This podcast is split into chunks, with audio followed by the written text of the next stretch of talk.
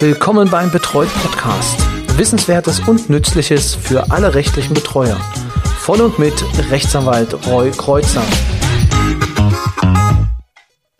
Hallo und herzlich willkommen zur Osterfolge von Betreut, dem Podcast für rechtliche Betreuer. Ja, schön, dass Sie auch heute wieder eingeschaltet haben. Heute beschäftigen wir uns mit dem Sachkundennachweis. Ab 2023 wird ja von uns Betreuern ein Sachkundenachweis äh, verlangt. Das betrifft vor allem die neuen Kollegen, die noch nicht so lange dabei sind. Es ist so, dass nunmehr die Bundesregierung bzw. das Justizministerium, also das Bundesministerium für Justiz ganz genau gesagt, hat einen Entwurf rausgegeben einen Verordnungsentwurf, aus dem sich ja, die Registrierung von beruflichen Betreuern ergibt. Also eine sogenannte Betreuerregistrierungsverordnung, BTR-EGV. Betreuerregistrierungsverordnung, ein Wort, was sich jeder, der noch nicht so lange dabei ist, auf jeden Fall gut merken sollte. In dieser Betreuerregistrierungsverordnung, oh, ich liebe dieses Wort jetzt schon, Dort ist festgelegt, wie eine Sachkunde nachgewiesen werden kann, beziehungsweise wenn ein Betreuer registriert wird, was er denn wissen muss. Vielleicht so grob formuliert. Ich möchte mich in diesem Podcast einfach darauf ähm, ja, fokussieren, dass wir uns den Paragraphen 3 der Sachkunde angucken. Ähm, die Verordnung ist im Internet abrufbar und äh, ja, wer Interesse daran hat, der kann mich einfach nochmal anschreiben und dann würde ich ihm ja einen Link dazu schicken, beziehungsweise ihm dann die Verordnung zusenden. Also das ist erst ein Entwurf, also der ist noch in der Bearbeitung, der ist absolut noch nicht gültig. Das muss an der Stelle einfach auch äh, für alle äh, im Hinterkopf bleiben. Es ist einfach nur eine Diskussionsgrundlage, die allerdings schon sehr, sehr weit gediegen ist und äh, an der sich aus meiner Sicht jetzt so viel nicht mehr ändern wird. Genau. Also, Sachkunde. Die Sachkunde, dort heißt es im Absatz 1 des Paragraphen 3, die nach 23 Absatz 3 Satz 2 Nummer 1 des Betreuungsorganisationsgesetzes erforderliche Sachkunde das hatte ich schon in einem alten Podcast mal erwähnt, als es um das neue Betreuungsrecht ging, dass es dieses Betreuungsorganisationsgesetz gibt, in dem auch die Sachkunde geklärt ist. Es war immer nur das äh, große Fragezeichen, wie die Sachkunde nun, also oder was die Sachkunde genau erfordert. Also wann bin ich denn ein sachkundiger Betreuer? Und ähm, das umfasst folgende Kenntnisse einschließlich der Fähigkeiten zu ihrer praktischen Anwendung. So, und jetzt geht es im Einzelnen los, was man wissen müsste. Ich möchte es gar nicht jetzt im Einzelnen groß thematisieren, was dieses, der Paragraph 3 sagt, weil es gibt eine Anlage im Absatz 4 des Paragraphen 3 ist geregelt, die Einzelheiten der inhaltlichen Anforderungen an die Sachkunde nach den Absätzen 1 bis 3 ergeben sich aus den in der Anlage bestimmten Modulen. Das bedeutet, es gibt zu dieser Verordnung bzw. zu den Paragraphen 3 gibt es ein Modulsystem. Dieses Modulsystem besteht aus elf Modulen. Das bedeutet, diese elf Module muss jeder Betreuer durchlaufen, wenn er die Sachkunde erwerben will. Und das ist wunderschön aufgeführt in der Anlage zu 3 Absatz 4 und zwar mit dem Titel Inhaltliche Anforderungen an die Sachkunde. Hier wird noch vorbemerkt, die Inhalte der Module werden in Unterrichtseinheiten zu je 45 Minuten vermittelt. Die Unterrichtseinheiten sind grundsätzlich Lehrveranstaltungen, die in Präsenz oder online durchgeführt werden und praktische Übungen umfassen. Prüfungszeiten sind in den Unterrichtseinheiten enthalten. Bis zu 15 Prozent der Unterrichtseinheiten des jeweiligen Moduls mit Ausnahme der Module 10 und 11 können in Selbstlernphasen absolviert werden. Das bedeutet, es muss, also gibt bestimmte Bereiche, die jeder durchlaufen muss. Und gucken wir uns nun die äh, Module mal einzeln an.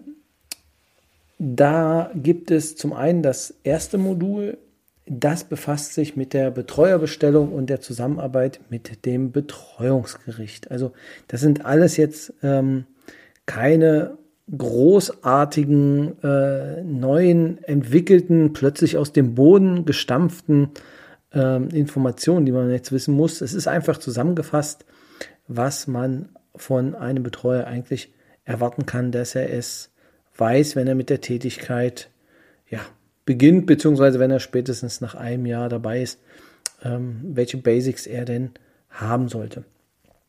Und damit sind wir auch wieder bei der ähm, grundsätzlichen Ausrichtung dieser Podcast-Folge, Basics, weil das, was jetzt erklärt wird, sind halt die Basics für die Sachkunde.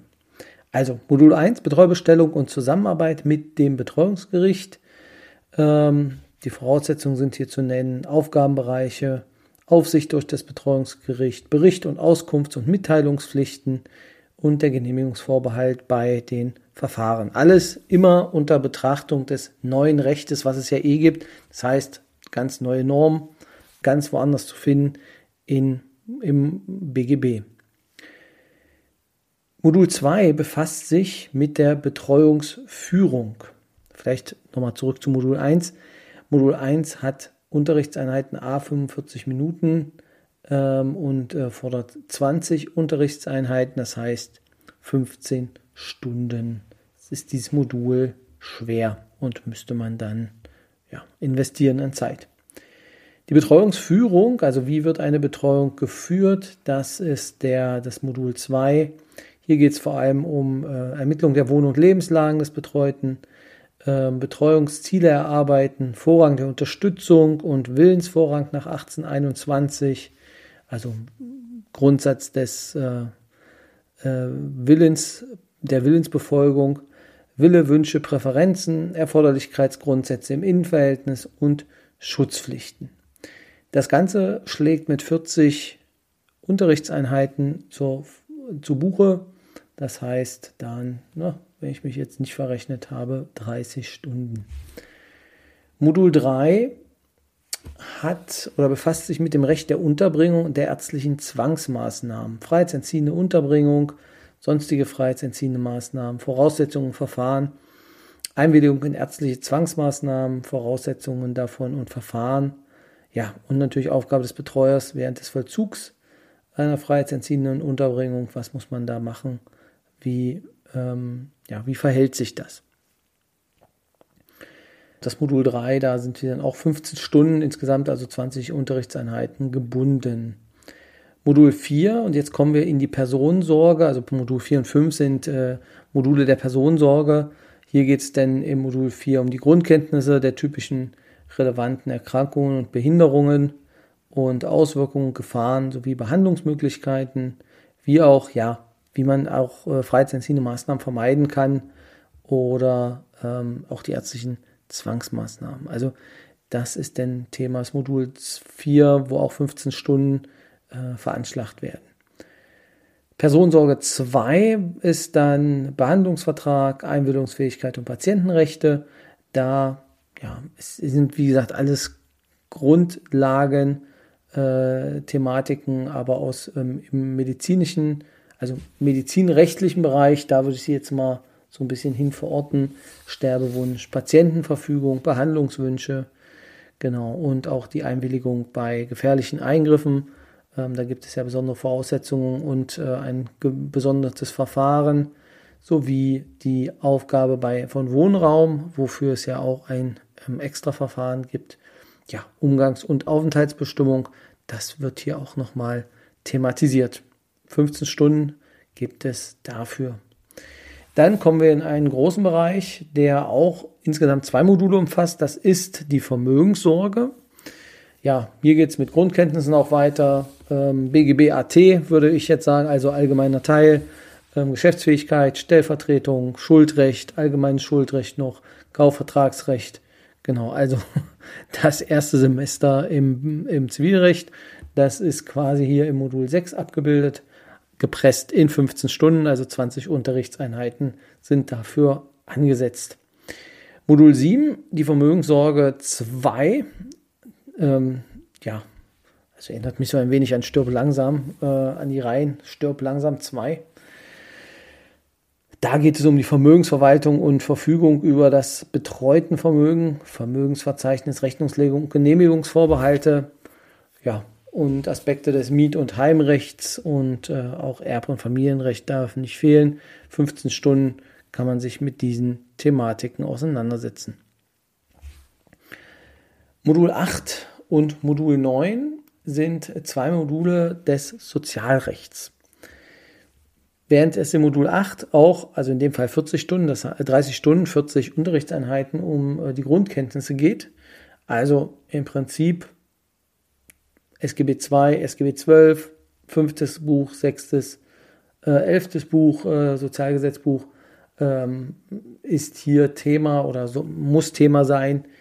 Genau, geht es dann im Sozialrecht 2, das heißt im Modul 9, um ähm, die Sozial- und Hilfestrukturen, ähm, Teilhabe- und Gesamtplanverfahren, also Eingliederungshilfe, ganz, ganz wichtiges Thema aus meiner Sicht, hat auch der Gesetzgeber so gesehen ähm, beziehungsweise der Verordnungsgeber so gesehen, ähm, und schlägt mit 60 Unterrichtseinheiten zu Buche. Wenn ich das jetzt mal schaue, ist das ja das Modul mit den meisten Stundeneinheiten.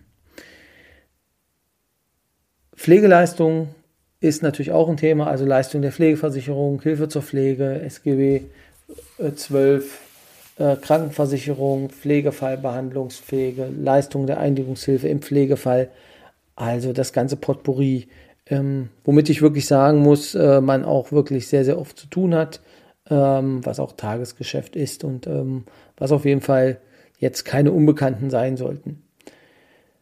Ja, dann kommen wir zu den beiden Modulen, die äh, so vom Online-Bereich ein bisschen in, äh, rausgenommen sind. Und zwar aus gutem Grund. Äh, Modul 10 mit 40 Unterrichtseinheiten befasst sich nämlich mit den Grundlagen der Kommunikation und der Praxistransfer.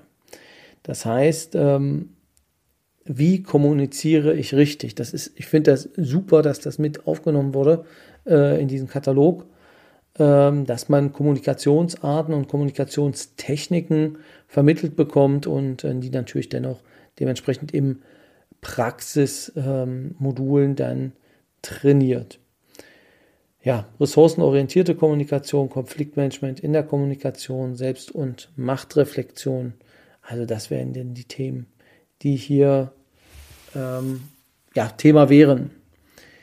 Letzte Modul, und das sind wieder 60 Unterrichtseinheiten, ist äh, betreuungsspezifische Kommunikation und die Methoden der unterstützenden Entscheidungsfindung das, ähm, ja, da, da, gibt es verschiedene Sachen, die äh, in dem Fall noch dazukommen. Also drei oder mehr Parteieninteraktion mit den betreuten Personen. Also hier ist vor allem, da denke ich vor allem an die Verwandtschaft beziehungsweise an Dritte, die natürlich immer eine Rolle spielen im ähm, betreuten Verhältnis.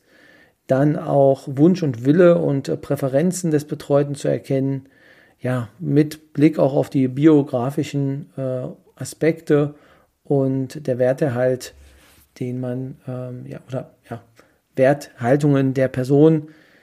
Wie gesagt, es ist, es sind nicht äh, Sie, die, oder, oder andersrum, es ist nicht die Aufgabe von Ihnen zu entscheiden, was das Beste ist für den Betroffenen, sondern der Betroffene soll das möglichst selber entscheiden. Und wenn er das nicht kann, oder falsch einschätzt, dann sind Sie da, um ihn zu unterstützen bei einer richtigen Entscheidungsfindung. Methoden der Unterstützung bei der Entscheidungsfindung, was ich gerade gesagt hatte, ähm, und die praktische Erprobung ist da auch noch Bestandteil. Ja, 60 Unterrichtseinheiten habe ich schon gesagt. Das ähm, umfasst das Ganze. Dann sind wir insgesamt bei 360 Unterrichtseinheiten die ähm, abzuleisten sind.